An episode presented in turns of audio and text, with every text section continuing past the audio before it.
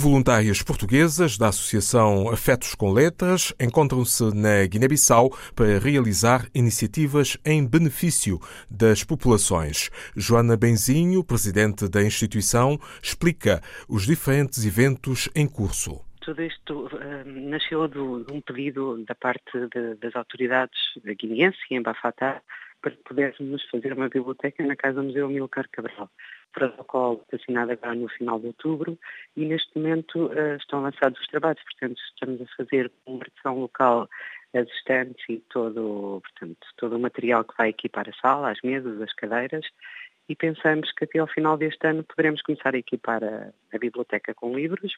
Vamos também ter lá um, um espaço de visualização de imagens da vida e obra de Amilcar Cabral, que será um complemento que achamos que deve estar presente para recordar a memória do, do dono da casa e do pai da nação.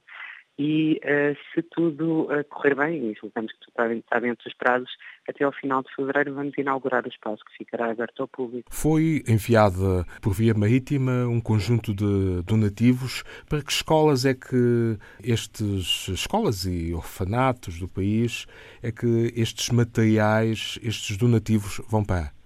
Estes donativos que foram enviados por via marítima eh, foram entregues nas escolas que são patrocinadas pela Afetos com Letras, duas que nós construímos raiz e duas que cofinanciamos e que ficam em Varela, duas na zona de, de Bissau e, e, uma delas em Marubague.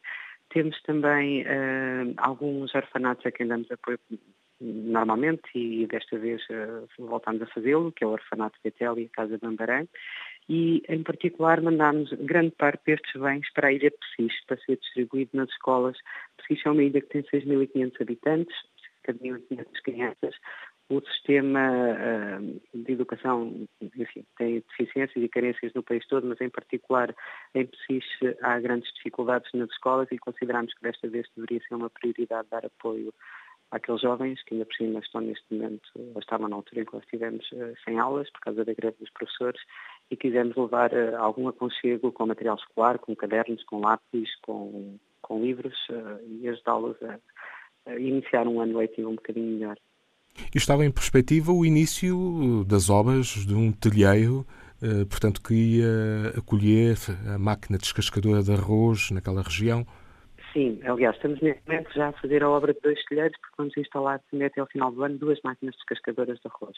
Uma em particular, como, como refere, uh, na Ilha de Pessis, que será em Tepil, e vamos instalar uma outra máquina na região de Biombo, numa tabanca que se chama Quilum e que também tem grandes eh, necessidades de, na área de, de, apoio à descasca do arroz, é uma zona de, de grande produção de arroz uh, para, para uso doméstico e onde tenta, tentaremos igualmente diminuir a carga e o fardo que cai sobre as meninas e as mulheres daquela região que têm que descascar o arroz de forma manual e agora vamos, vamos lá deixar esta descascadora ao serviço da população.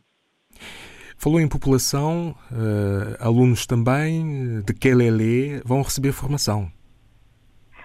Uh, sim, uh, de facto o grupo de voluntárias que foi na, na nossa missão teve a particularidade de, de, ser de áreas muito distintas e decidimos, uh, em cooperação com a direção da escola, organizar um dia de, de, de formações várias uh, dentro das áreas de interesse da, da, comunidade, não só dos alunos como dos pais, e foram dadas formações na área de nutrição, na área de primeiros socorros, houve uma formação de iniciação à, língua espanhola que, teve uma grande adesão e um grande interesse por, parte das crianças e também uh, uma formação na área do português como língua 2 para, para, os próprios professores que têm alguma dificuldade muitas vezes em, em ensinar em português num país onde se sabe que o crioulo é a língua franca e a língua dominada pelas crianças fora da escola e muitas vezes eles deparam-se com problemas graves, que é como reagir perante o erro e algumas dificuldades que surgem na língua portuguesa, precisamente por falta dessa, dessa prática do português no dia a dia e no, no ambiente familiar.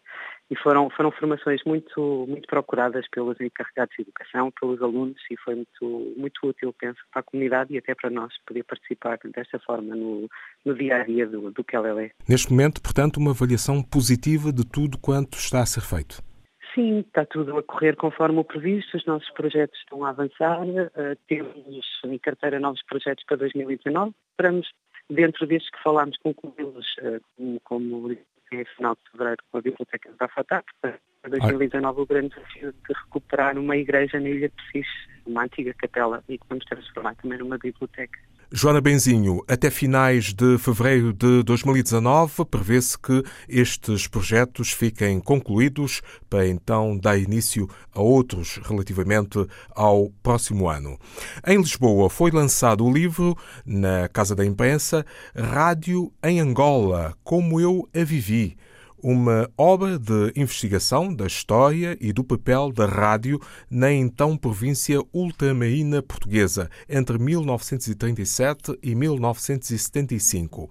Mas o autor e jornalista Diamantino Pereira Monteiro esclarece melhor o conteúdo. Sempre foi a minha intenção, desde que eh, saí de Angola em 1975, contar a minha experiência hum, em Angola na radiodifusão, nomeadamente no Rádio Clube da Willa, mas é claro que eu acompanhei eh, praticamente todas as emissoras em Angola, existiam 18 em 1975.